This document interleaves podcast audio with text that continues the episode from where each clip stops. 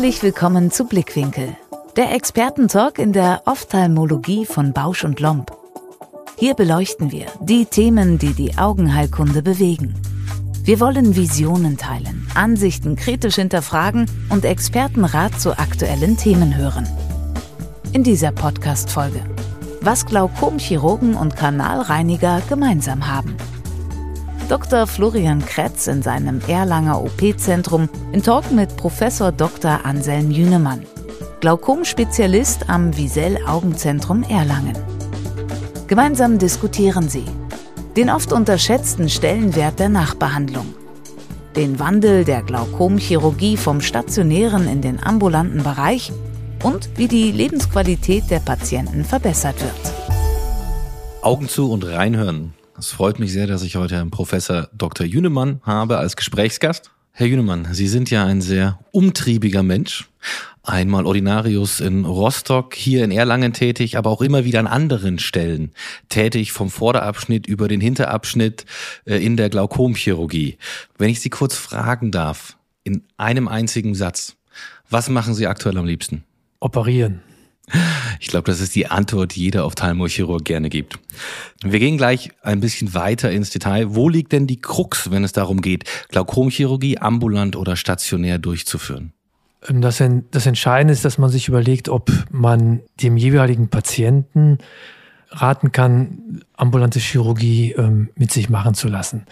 Bedeutet, letztendlich kann ich jede Glaukomchirurgie ambulant machen. Das, das fängt ähm, natürlich bei der minimalinvasiven an, aber geht ähm, hervorragend auch mit der sogenannten großen Glaukomchirurgie, sprich äh, zum Beispiel Trabekulektomie. Ähm, das habe ich natürlich, als ich im stationären Bereich war, ähm, ein bisschen, bisschen anders interpretiert, ähm, weil man natürlich da ähm, stationär einfach operiert. Aber ähm, jetzt bin ich hier im, im ambulanten Bereich tätig und das geht sehr gut. An welchen Merkmalen des Patienten machen Sie es fest, ob Sie dem Patienten dann eher zu dem ambulanten Eingriff äh, raten oder doch eben zu dem stationären Eingriff? Also letztendlich ist die Frage stationär, ambulant im Wesentlichen hinsichtlich der großen Chirurgie. Das heißt also, ähm, bleiben wir mal einfach bei der Trabekulektomie als, als im klassischen Eingriff. Da mache ich eine intensive Nachsorge. Das heißt, der Patient muss an fünf Tagen nochmal kommen. Und das ist eigentlich im Wesentlichen die Frage der Logistik. Das heißt, kommt der Patient von weiter weg oder nicht? Kann er jeden Tag herkommen? Wenn das geht und die meisten Patienten möchten eigentlich von Haus aus tatsächlich ambulant operiert werden, gerade jetzt auch in den, in, den Corona-Zeiten, ähm, ähm, scheuen sie eigentlich immer noch so ein bisschen den stationären Aufenthalt. Wenn Sie also das tatsächlich machen können, dann mache ich das ambulant. Ansonsten, wenn Sie sagen, nein, ich habe keinen Fahrer, ich kann nicht jeden Tag daherkommen, ins Hotel möchte ich auch nicht gehen, das ist nämlich noch eine gute Alternative, dann mache ich das stationär. Also ich kann Ihnen da auch nur voll und ganz zustimmen. Wir verfahren damit letztendlich ähnlich. Machen Sie dann den Unterschied zwischen der klassischen großen Glaukomchirurgie, Sie haben ja gerade schon die Trabekulektomie erwähnt, zum Beispiel im Vergleich zu äh, Stents oder anderen Implantaten? Ja, da kommen noch andere Aspekte hinein. Also die, die kleine Chirurgie, ich nenne sie jetzt mal kleine Chirurgie, ähm, einfach aufgrund ähm, des minimalinvasiven Charakters, die kann man definitiv hervorragend ambulant machen. Und weniger stationär möglich, weil ähm, wenn man es stationär macht, dann kommen die Kosten wieder ähm, ähm, zum Tragen für das Haus. Das heißt also, ähm, der kaufmännische Direktor muss sagen, ich mache diese Chirurgie in meinem Haus, das, das haben wir so organisiert, dann geht das. Aber wenn ähm, die, sagen wir mal, Implantatkosten ähm, nicht vom Haus getragen werden wollen, dann heißt es einfach, nein, das machen wir bei uns nicht, stationär. Und dann bin ich einfach sofort im ambulanten Bereich. Ja, die Problematik kenne ich gut. Wie gesagt, ich finde es immer noch eine Wissenschaft an sich, wie unterschiedlich auch unser Abrechnungssystem im ambulanten Bereich zwischen den einzelnen Bundesländern ist und wer was übernimmt und welcher Glaukomeingriff oder welches Implantat überhaupt ambulant oder stationär quasi mit vergütet wird. Gibt es für Sie denn Alternativen zur Trabekulektomie oder auch zu den größeren Implantaten, wie zum Beispiel eine Ahmed Wolf oder ein Xenstent? Oder in welche Richtung tendieren Sie vom Gefühl her im Moment am ehesten? Was machen Sie da am liebsten? Welche OP? Also wenn wir jetzt die ähm, große Chirurgie als, also die, damit die filtrierende Chirurgie meinen, und das meinen wir ja letztendlich, da haben wir inzwischen tatsächlich mehrere Verfahren. Also ich liebe die Trabekulektomie, weil sie ähm, ähm, hervorragend funktioniert. Ich sehe jetzt Patienten, die habe ich vor 15 Jahren operiert und die haben immer noch einen Druck von 10. Das muss man erstmal erreichen. Aber ich mache zurzeit ähm, auch sehr viel Implantatchirurgie im Bereich der filtrierenden Chirurgie. Das heißt also sowohl ab interno mit dem Xen. Das bisschen weniger. Ich äh, mache aber alternativ zur Trabekulektomie den Presaflow ähm, als, als Chirurgie. Ähm, hat einen aus meiner Sicht ähm, sehr wichtigen Aspekt, weil ich nämlich bei dieser Chirurgie ähm, überhaupt keine intraoperative Hypotonie habe. Also intraoperativ. Und, und man könnte sich vorstellen, dass ich letztendlich mit der, mit dieser Chirurgie, weil ich weniger Platz brauche, vielleicht, wenn es denn notwendig ist, tatsächlich auch mehrere Operationen machen kann an einem Auge. Mehr als bei der Trabekulektomie. Nicht, da gehen in der Regel aus meiner Sicht drei, also 12 Uhr, dann temporal nasal. Nasal spart man sich wegen des Xens immer so gerne ein bisschen aus. Ähm, mit dem Presaflow kann ich aber tatsächlich oder könnte ich mehr machen, habe ich bisher aber nicht gemacht. Ist nur eine Überlegung. Also ich muss ganz ehrlich zugeben, ich habe sogar schon mal wirklich zwei Xen-Stents implantiert, aber ja. weil der erste einfach nach einem halben Jahr zugewachsen war und ich gesagt habe, bevor ich den ziehe und etwas kaputt mache, lasse ich den lieber setz, äh, liegen und setze einfach einen zweiten mit dazu. Das ist eben der Vorteil der Implantate. Ja. Aber ein Feld, das ja auch immer wieder aufgemacht wird, ist die eigentliche Kammerwinkelchirurgie. Wie stehen Sie denn da zu der Kammerwinkelchirurgie im Vergleich zu den filtrierenden Eingriffen? Also da ist ganz klar die Indikation der ganz wichtige Aspekt. Also mit der Kammerwinkelchirurgie, ich erkläre den Patienten das immer so, Sie müssen sich Ihr Abflusssystem wie das Kanalsystem vorstellen. Und wenn wir jetzt im Kammerwinkel operieren, dann machen wir den Gully sauber. Nicht ein Eimer raus, Blätter raus und, und lassen den Eimer draußen und wir tun wieder rein. Und das verstehen die Patienten sofort. Und, und danach kommt das eigene System wieder zum Tragen. Das heißt, wenn das dann nicht so gut funktioniert, dann habe ich auch nicht einen so guten Effekt mit dieser Kammerwinkelchirurgie. Aber generell ist ganz klar, mit der Kammerwinkelchirurgie kann ich im Mittel ungefähr, ähm, sagen wir mal, 15 Millimeter AG erreichen und mit, mit der filtrierenden Chirurgie komme ich einfach runter auf 8 bis 12. Das ist auch das Ziel. Das heißt also, das, was in der Literatur immer so angegeben wird, voller Erfolg unter 18 ist für mich kein voller Erfolg der filtrierenden Chirurgie, sondern 8 bis 12, das ist gewissermaßen unser, unser Ziel, was, was wir erreichen wollen. Ja, ich denke gerade dann, wenn die OP auch schwieriger oder größer wird, dann müssen auch die Ziele ein bisschen höher gesteckt werden. Aber es ist lustig, Sie haben ein ganz ähnliches Beispiel wie ich. Ich nehme immer das Küchensieb in der Küchenspüle, das zu ist, okay. das dann gereinigt wird, weil die Patienten das gut verstehen. Aber äh, das mit dem Gullideckel merke ich mir, der ist zumindest für ja. meine männlichen Patienten sicherlich noch besser geeignet. Ja, ich glaube, das ist geschlechtsunabhängig. Die, ähm, die Patienten verstehen das und das merke ich dann immer dann, wenn sie nämlich ein bisschen schmunzeln, dann, dann, dann lächeln sie so ein bisschen und dann, ähm, dann, dann merkt man, ja, das, das Bild verstehen sie. Ähm, aber vielleicht nochmal ähm, zur Kammerwinkelchirurgie, wie ich dazu stehe. Also ich ähm, mache als erstes, es sei denn, die Indikation zur filtrierenden Chirurgie ist ganz klar gegeben aufgrund des fortgeschrittenen Glaukoms. Ähm, mache ich als erste Chirurgie, wenn das Auge noch keine Chirurgie hatte, mache ich ähm, Kammerwinkelchirurgie gerade dann, wenn das Auge noch Linsen, ähm, die eigene Linse hat. Das heißt also, wenn der Patient noch Fark ist, der hat, äh, und das sind in der Regel auch ältere Patienten mit beginnender Katarakt oder auch deutlicher Katarakt, mache ich ähm, Kataraktchirurgie in Kombination mit Kammerwinkelchirurgie. Wir machen das auch sehr, sehr häufig, vor allem dann eben teilweise mit kleinen Stents oder mit einer Goniotomie. Mhm. Ähm, die Problematik bei uns ist, hier in Bayern zum Beispiel wird das ja erstattet und übernommen. Genau. In Nordrhein-Westfalen nicht. Da Richtig. müssen sie das getrennt machen. Und getrennt ist mir dann oft die Wirkung der Kammerwinkel oder dieser kleinen Verfahren zu gering, um den Patienten nochmal für eine zweite intraokulare OP auf den Tisch zu legen.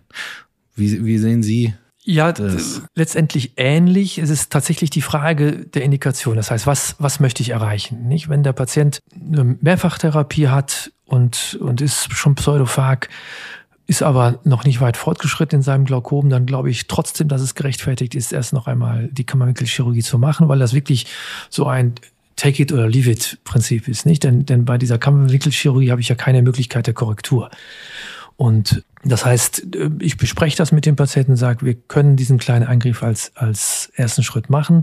Wenn das dann nicht reicht, dann ähm, läuft es letztendlich aus meiner Sicht auf eine filtrierende Chirurgie hinaus.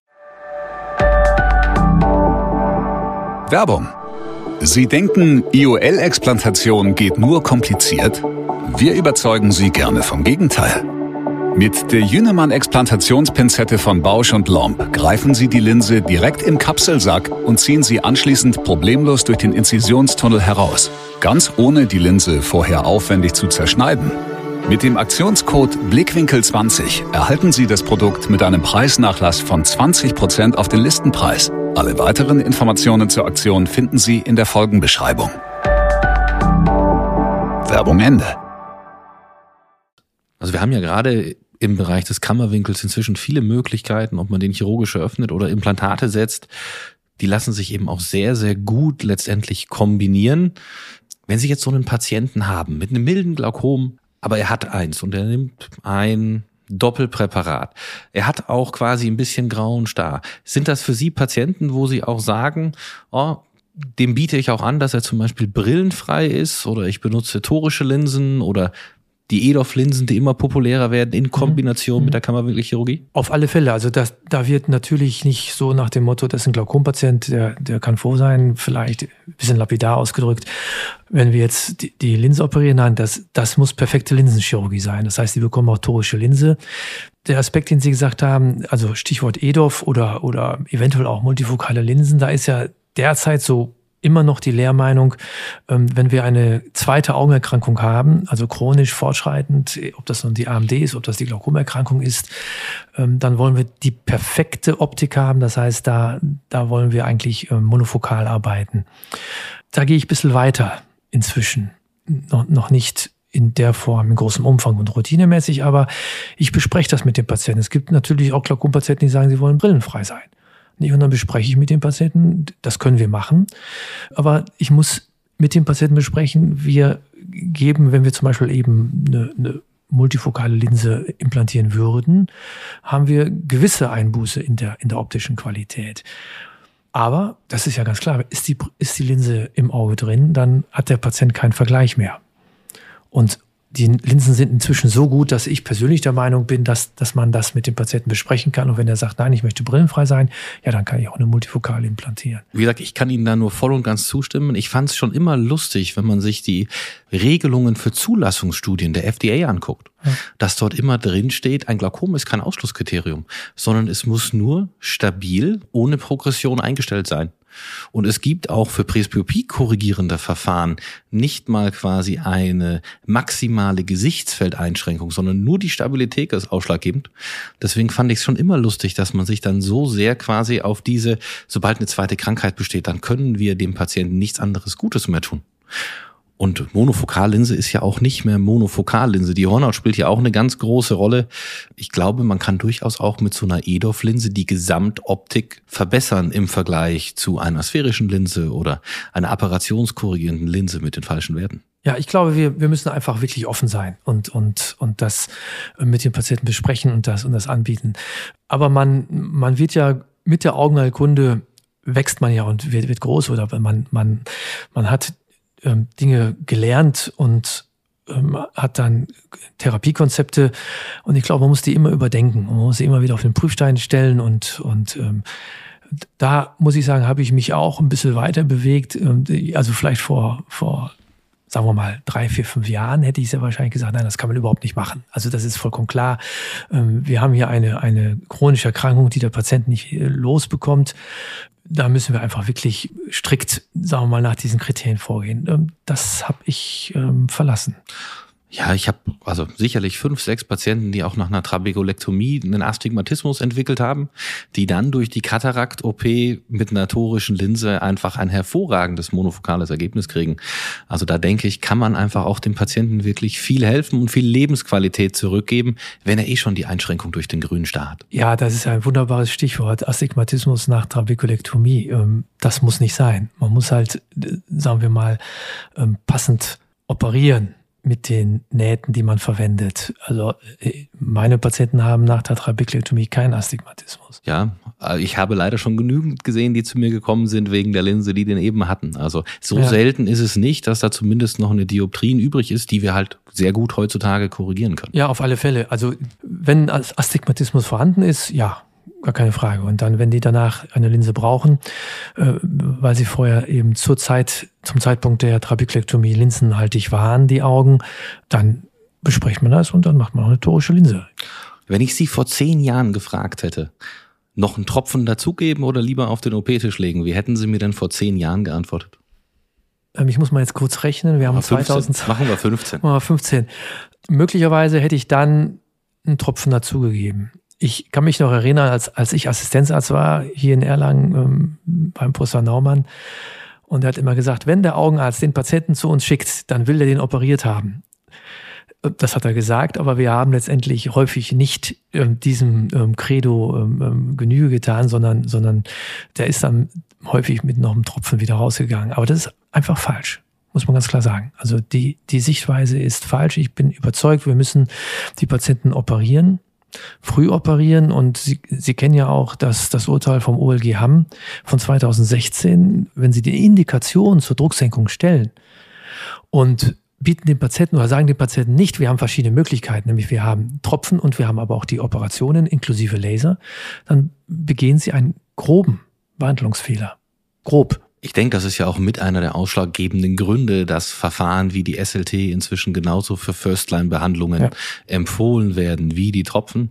Und ich muss ganz ehrlich sagen, wenn ich meine langjährigen Glaukompatienten, die halt vor 15 Jahren schon den dritten und vierten Tropfen bekommen haben, angucke und gucke mir gerade die Augenoberfläche oder irgendwelche Dinge an, dann haben die doch durch die Tropfen gravierende Schäden im letzten Jahrzehnt bekommen, die man vielleicht durch eine OP hätte vermeiden können. Ja, definitiv. Also alle Patienten haben eine chronische Blepharokonjunktivitis oder Meiboldrüsendysfunktion. Ähm, wir kennen die Patienten aber eben als unsere Dauerpatienten. Nicht? Wir sehen die regelmäßig beidseits getroffen. Das heißt, die Patienten sehen so aus, wie sie aussehen. Aber wenn wir genau hinschauen, haben die alle ihre Oberflächenproblematik. Und nicht nur Oberfläche, sondern eben auch im gesamten Abflusssystem. Es gibt ja äh, zahlreiche Arbeiten, die zeigen, allein Benzalkoniumchlorid zum Beispiel ist, ist im Trabekelmaschenwerk nachweisbar.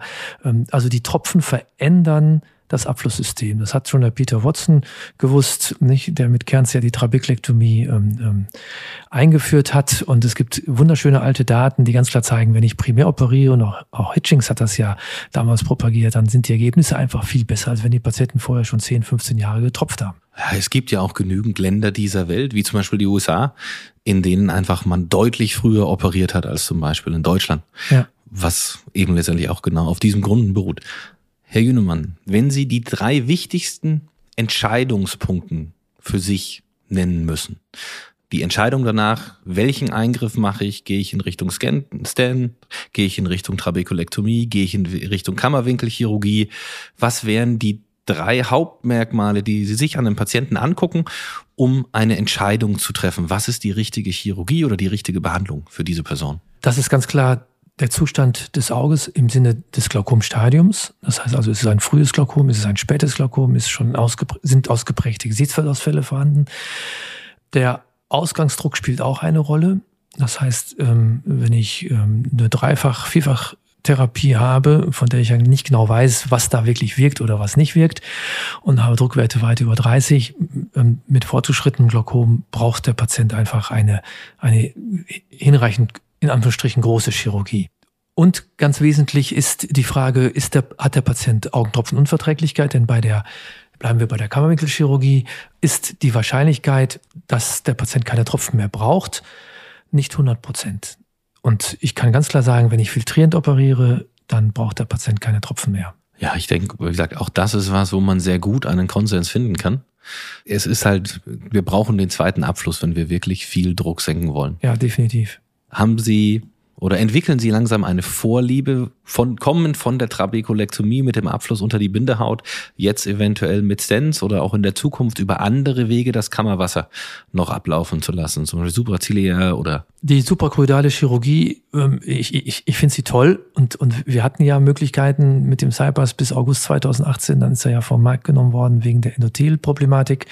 Jetzt gibt's ja wieder mit Miniject die, die Möglichkeiten, im suprachoroidal abzuleiten. Ähm, ich halte es für eine klasse Alternative, nämlich weil es uns die Möglichkeit gibt, wenn die Kammerwinkelchirurgie ausgereizt ist und man will vielleicht doch noch keine filtrierende oder will keine filtrierende Chirurgie machen oder Patient möchte keine filtrierende Chirurgie, das gibt es auch, dann habe ich eben da tatsächlich nochmal die Möglichkeit, einen anderen Abflussweg zu wählen. Und ich glaube, je, je mehr Möglichkeiten wir haben, desto ähm, auf der einen Seite, desto mehr können wir den Patienten anbieten. Auf der anderen Seite aber äh, haben wir natürlich auch wieder dann die Qual der Wahl. Also ich, ich kenne einige Patienten, die wirklich alles Mögliche erlitten haben an, an Stents und an, an Operationen, so dass ich also mich ein bisschen beschränke, muss ich sagen. Also ich verfolge derzeit das Konzept, dass ich sage, wir machen, ähm, wenn, wie gesagt, noch die Linse im Auge ist, wir machen ähm, die Kataraktchirurgie in Kombination mit einer Kammerwinkelchirurgie und wenn das nicht hinreichend funktioniert, dann wird filtrierend operiert. Perfekt filtrierend operiert. Bei unserem Blickwinkel-Podcast geht es ja wirklich auch um Meinungen und Diskussionen. Herr Jünemann, gibt's von Ihrer Seite noch was, was Ihnen in dem Bezug Glaukomchirurgie, filtrierend, nicht filtrierend, Kammerwinkelchirurgie wichtig ist, was man wirklich nochmal besprechen sollte oder wo Sie selber vielleicht auch noch Fragen haben, die man diskutieren kann? Also was mir wichtig ist, ist, dass, dass wir die Sichtweise, oh, bei der filtrierenden Chirurgie, da, da vernarbt das und das ist ganz schlecht. Und deswegen suchen wir uns neue Verfahren, was ja wirklich unser, unser Bestreben ist. Aber es ist leider so, alle Verfahren vernarben beziehungsweise das Gewebe reagiert. Und gerade bei dieser kleinen Chirurgie im Kammerwinkel, wir sehen das nicht. Wir sehen nur, dass die Wirkung nachlässt nach einiger Zeit. Aber wir können nichts machen. Und, und die filtrierende Chirurgie ist die Chirurgie, da kann ich tatsächlich sinnhaft korrigieren. Das heißt, ich kann ein Needling durchführen und da gibt es tatsächlich Unterschiede zwischen den verschiedenen Verfahren, Xen, Presaflow und, und Trabekulektomie. Was benutzen Sie denn bei den einzelnen Verfahren zum Needling? Das ist ja inzwischen auch fast eine Wissenschaft an sich. Von äh, Avastin über 5-Fluoracil, manche benutzen immer noch MMC, der eine gibt noch ein bisschen Cortison, Volon A nebendran. Ja. Welchen Tipp geben Sie für die einzelnen Verfahren mit? Mit was niedelt man und auch wie niedelt man? Durchsticht man das Kissen? Sticht man nur hinein und gibt die Flüssigkeit? Auch da gibt's ja gerade für die Nachbehandlung wirklich wichtige Punkte. Absolut, das ist wirklich eine Wissenschaft für sich. Also ich nehme MMC, weil das klang eben so an, oder oh, schreckliche MMC. Ja, das ist in der Tat so. Das ist aber noch das, was wir heute benutzen. Ich benutze es bei jeder Chirurgie. Ich mache auch keinen Unterschied. Ähm, High Risk, Low Risk, weil ich der Ansicht bin, dass wir das gar nicht berechnen können. Denn jeder Patient hat unterschiedliche sag mal, Zytokine, Wachstumsfaktoren und so weiter und so fort. Ich mache das alles standardisiert. Aber intraoperativ dann? Intraoperativ, klar. Postoperativ verwende ich kein MMC. Es ist ja ganz erstaunlich, dass wir eigentlich überhaupt keine Daten zu der Gewebsveränderung durch subkonjunktivale gespritztes MMC haben. Gibt es keine Experimente zu. Aber wir machen's. Wäre mir auch nicht bekannt. Nein, wir machen's. Beim Needling verwende ich Avastin, Bevacizumab. Mhm. Ich verwende kein 5FU mehr. Und beim Needling, glaube ich, ist es wichtig, die Amerikaner, Sie hatten eben die Amerikaner schon angesprochen, die mögen ja die Bedside-Methoden. Das heißt, es gibt, denke ich, einige Chirurgen, die machen das im Office an der Spaltlampe. Das ist für mich kein Weg. Das Needling ist für mich eine Operation. Das wird im OP gemacht. Und als Tipp, ich verwende immer Trypan Blau, weil sie ohne Trypan Blau überhaupt keine Ahnung haben, ob sie erfolgreich sind mit ihrem Eingriff oder nicht. Das gilt insbesondere für die Implantate, also Xen und Presaflow. Es gilt aber auch für die Trabeklektomie meines Erachtens. Das heißt, bevor ich anfange zu niedeln, gibt es eine Parazenthese, es wird Trüppernblau in die Vorderkammer gegeben, es kommt nichts raus. Und dann fange ich an ähm, zu niedeln, also eigentlich eine Nadelrevision zu machen. Wir müssen ja ein bisschen aufpassen. Ganz korrekt, das Needling ist ja eigentlich für die Zyste reserviert. Und ähm, was wir, worüber wir sprechen, ist eigentlich eine Nadelrevision. Das geht mit 30 Gauge bei Xen und bei der Trabeklektomie, funktioniert aber nicht mit 30 Gauge beim Presaflow. Beim Presaflow verwende ich inzwischen 23 Gauge Nadel, also eine ziemlich große Nadel. Die muss aber stabil sein, weil die sonst die Tenon nicht vom Presaflow abziehen können. Es funktioniert nicht. Es ist zu schwach. Sie haben nicht genug Kraft. Das habe ich lernen müssen. Kann ich mir vorstellen. Ich sage, mit dem Presaflow selbst habe ich noch keine Erfahrung, mit ja. den Xens äh, sehr, sehr viel. Ich bin ein In-Office-Niedler im Filterkissen. Ausnahme.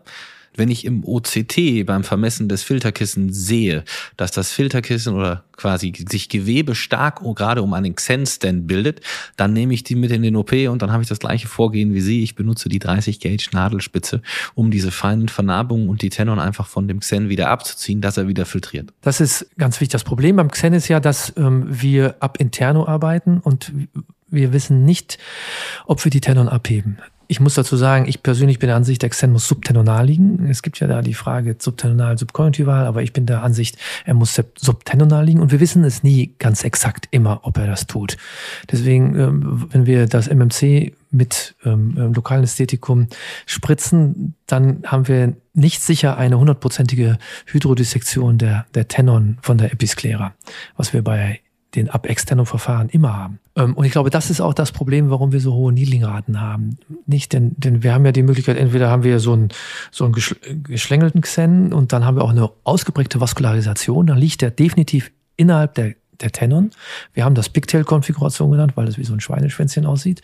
Oder aber wir haben diese vakuumverpackten Implantate, nicht? Das haben wir dann Hotdog-Konfiguration genannt, weil das wirklich wie so, wie so ein vakuumverpackter Xen ist. Und da wächst wirklich die Tenon vorne wie so ein Champagnerkorken in das Implantat rein. Das heißt, das muss da raus. Und das können Sie nur kontrollieren, wirklich vernünftig. Und ich muss das nochmal wiederholen mit dem Trüppern Blau. Das ist für mich ganz, ganz klar. Und dann sehe ich, das ist, der ist offen. Also die, wie gesagt, Trepan-Blau-Methode habe ich noch nicht probiert. Ich finde, wenn man im Anschluss den Bulbus ein kleines bisschen massiert, dann sieht man auch, dass das Filterkissen kommt. wieder ein bisschen kommt und ein bisschen zunimmt.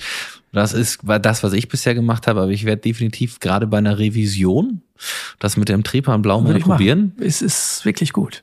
Herr Professor Jünemann, ich freue mich sehr, dass Sie heute die Zeit für mich gefunden haben. Ich habe selbst wirklich viel davon mitgenommen. Ich glaube, wir haben es auch auf den Punkt gebracht, dass die filtrierende Chirurgie wirklich wichtig ist und auch immer noch ein, ja, ein enorm wichtiges Verfahren ist, aber dass gerade eben auch die Nachbehandlung und die richtige Lokalisation der Filterkissen einfach enorm wichtig ist.